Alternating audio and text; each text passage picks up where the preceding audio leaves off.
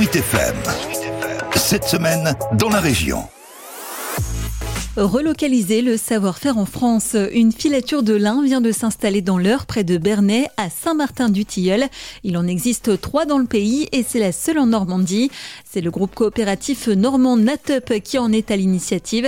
Il faut savoir que la Normandie détient la moitié des surfaces de culture de lin en Europe. C'est donc comme une évidence qu'une filature s'y installe.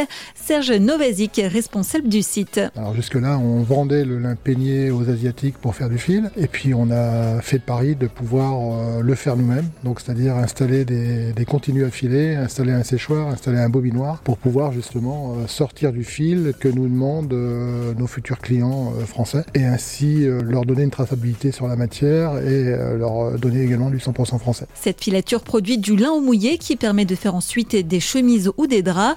Une technique transmise par Serge qui était filateur dans le nord de la France dans les années 90. Ce savoir-faire a disparu à la fin du siècle dernier euh, dans les années 90 jusqu'au début des années 2000. Tout le personnel qui travaillait dans ce domaine a aujourd'hui euh, trouvé soit un emploi ailleurs ou se retrouve euh, évidemment 20 ans après en retraite et en fait ces gens-là n'existent plus sur le territoire français et encore moins sur le territoire normand puisqu'en fait c'est la première filature de lin au mouillé en Normandie donc forcément personne en Normandie ne connaît, euh, ne connaît le process. C'est complètement nouveau et il va falloir vraiment euh, inculquer les bases au personnel qui sera euh, mis en place et positionné sur, ces, sur ce type de matériel. Donc je, je, donne mon savoir, je transmets toutes les connaissances que j'ai encore un peu et il va falloir maintenant passer aussi par des experts de, de la filature. Et au-delà de faire du Made in France, l'objectif pour Jean-Charles Deschamps, président de la coopérative Natup, est de proposer un fil de qualité c'est vraiment d'aller rechercher